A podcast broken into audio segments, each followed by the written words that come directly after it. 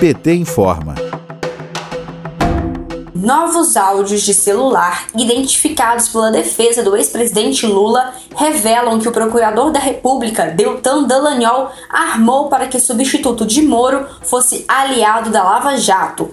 Estes áudios foram enviados nesta segunda-feira, 15 de março, ao STF. Em um dos áudios, Deltan explica a um colega envolvido nesta articulação que precisariam convencer alguns juízes e procuradores a mudarem de setor de trabalho. O objetivo era que quem substituísse Moro fosse aliado da Lava Jato. Eu falei com a Gisele, a Gisele falou que falou com a corregedoria do tribunal, com a Eliana, e a Eliana conversou com o Júlio, e o Júlio teria assumido um compromisso de desistir, provido que vá para Curitiba. Então qual que é a ideia? A ideia é que ele, até o dia 24, desista, ou que exista um arranjo de modo que outra pessoa, o segundo lugar, o Friedman, que hoje é o segundo lugar depois do Júlio, vá para a vara, e aí o, o, o Júlio iria para o lugar do Friedman.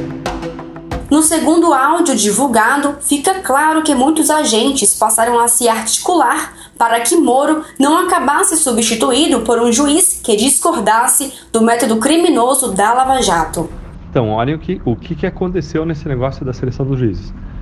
Em tese, aquele Júlio tinha conversado com a corregedoria e ele, é, que era a 19 posição, e que era um cara horrível, segundo os três colegas que a gente falou, que viria para destruir a Lava Jato. Em tese, a corregedoria ligou para ele, conversou com ele, e ele disse que o interesse dele era vir para Curitiba, e não especificamente para a vara do Sérgio, a vara para a 13 terceira vara, alegando que tinha a namorada aqui, que em tese, segundo a juíza, eles tinham se, tinham se separado, né?